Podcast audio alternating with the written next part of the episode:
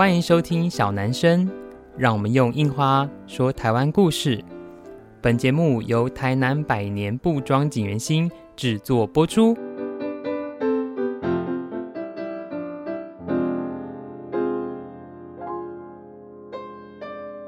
Hello，大家好，欢迎收听小男生小老板的台南生活，我是锦源兴小老板子欣。又到了我们用印花说故事的时候了。在这个单元里面呢，会透过我自己的印花创作，来跟大家诉说一个属于台湾的故事。今天呢，要介绍的就是我自己第五号创作，那其实是一个以关东煮作为概念的印花设计。这个图案其实蛮有趣的，因为你如果不仔细看，就是有很像那个直条的条纹啦，然后上面有一些像小花或是色块的东西。可是如果你仔细一看，会发现，诶，这就是一串一串的关东煮哦。我自己觉得是一个蛮日系，那也蛮幽默的设计的。那那时候为什么会画关东煮这个图案呢？其实是跟我小时候的味觉记忆很有关系。呃，因为像我自己呃成长的八九零年代啊，那时候如果小时候放学，在我们家的巷口呢，就会出现一台蓝色的发财车，那这个发财车上面就会卖了很多的关东煮，还有大肠小肠这样子。所以对我来说，那个是一个小时候的点心，跟很少数就是哎我们在晚餐之前呢，可以被大人允许吃的一个小点心哦。尤其啊，在台南就是哎可能吃关东煮就会配上甜甜的酱油膏，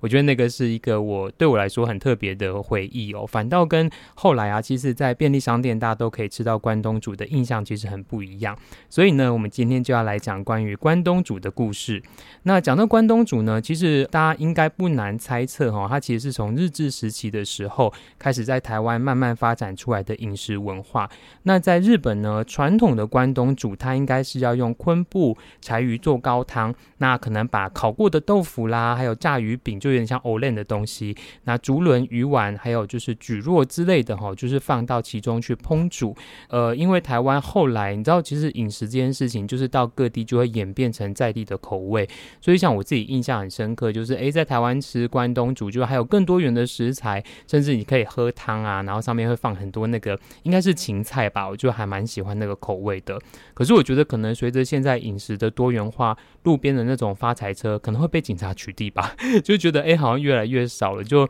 很难可以吃到真的那么道地的关东煮。那如果讲到关东煮呢，大家如果是对日本文化比较熟悉的，应该会想说，哎，关东是这个关东吗？没错，其实在日本呢，就有分成关东跟关西两个地区。关东呢，其实就是以日本东京为主的东日本。那关西呢，其实就是京都、大阪这样比较偏西的西日本哦。所以关东煮其实它的历史有几种的说法啦，比较常听到的是三种。第一种呢，就是关东煮它原本其实是一种豆腐料理，日本人当时做呢，就是会把豆腐串在竹签上面烧烤，那也叫做田乐。那所以它跟我们现在吃的用水煮的这个关东煮其实不太一样。那后来呢，其实就是在江户时代的时候，日本关东地区开始。流行用酱油的方法去烹煮这个东西，所以呢就开始慢慢的流行起来。所以刚才有讲到，因为它原本其实是一种烧烤，叫做田乐嘛。那后来呢，其实因为在关东流行起来这种煮法，所以就开始叫关东煮，这是第一个说法。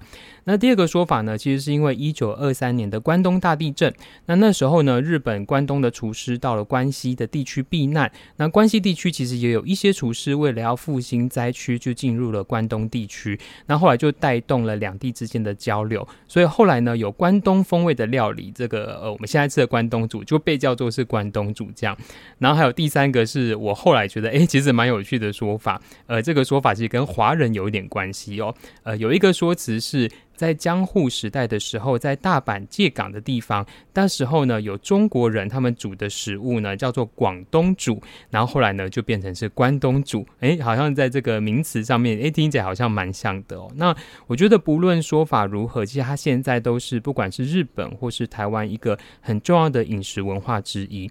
那讲到关东煮这个词呢，其实它的日文呢发音应该叫做 Oden，好，就是 O D E N。可是你有发现，哎，其实台湾人都叫 Olen 哦，就是黑轮这样子，它的发音比较像是 O L E N。那其实 Oden 跟 Olen 啊，它其实是日文那时候呃进入台湾之后，随着闽南语的发音有一点点的改变。那为什么会这样改变呢？其实是普遍啦，在台语当中呢，是有一个发音的习惯，它的是齿音性质的边音导致的类化。哦，所以我们现在就讲啊 Olen Olen 哦，就不会讲 Oden，就是不会是 D 的这个发音。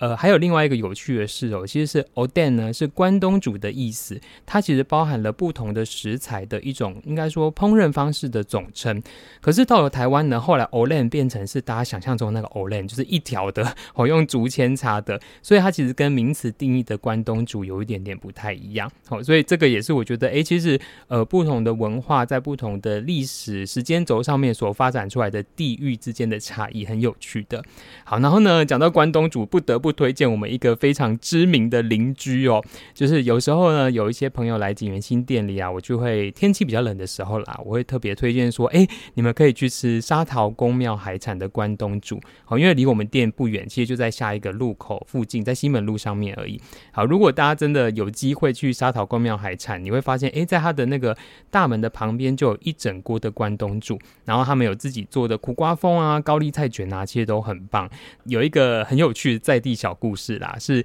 呃，其实这一间海产店叫做沙桃公庙海产。可是呢，如果你去 Google 它的地图，或是你真的有去过，会发现，哎，它其实不在沙桃公庙的门口啊，因为它距离真正的沙桃公庙大概有一百公尺。那顾名思义，其实它后来才搬到现在这个位置。可是它为什么要搬家呢？嗯，这个是一个地方的小传说嘛，或小事件哈。就是以前呢、在沙桃公庙海产前面有三个卖食物的店家，一个就是大家可能知道，其实还蛮有名的小豪粥沙茶炉；另外一个是菜粽，就是有时候我们早餐会去吃那一间；还有沙桃公庙海产。然后后来呢，某一次呢，好像就是神明有意见，就可能是透过当机哦，就是乩身，然后就是说，哎呀，不喜欢庙附近有油烟的。那其实这三间里面油烟最大的就是沙桃公庙海产，因为他们有一些热潮，所以他们后来就搬家了。哦，所以如果大家去吃沙桃公庙海产，诶，会发现诶，它不在沙桃公庙的这个旁边哦，这是一个有趣的小故事。